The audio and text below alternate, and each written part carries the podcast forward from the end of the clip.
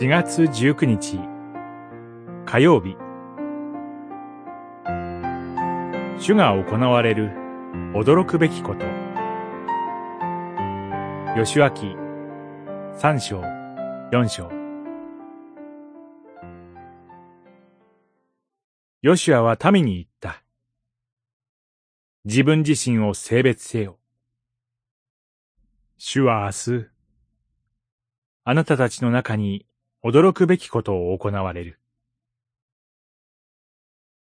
三章、五節。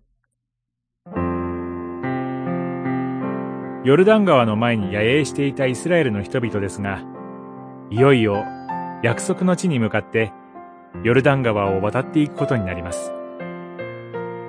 しかし、ここで大きな問題があります。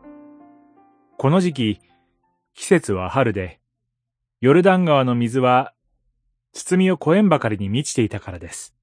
当時、イスラエルの人口は20歳以上の登録された男子だけで約60万人です。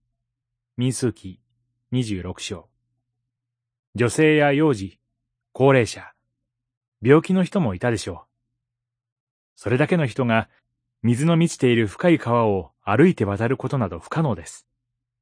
民の中には、ヨルダン川を渡ることを恐れていた人もいたことでしょう。しかしヨシアは民に、主は明日、あなたたちの中に驚くべきことを行われる、と言いました。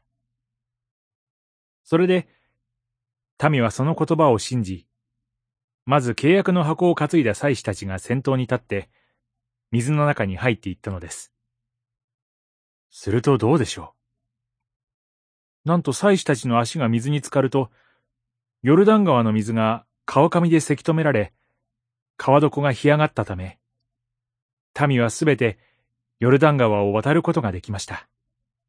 人間の目には不可能であるように思えることでも、主は約束を信じ、主に従う私たちと共にあって、驚くべきことをしてくださいます。必ず、深い川を越えさせてくださいます。祈り。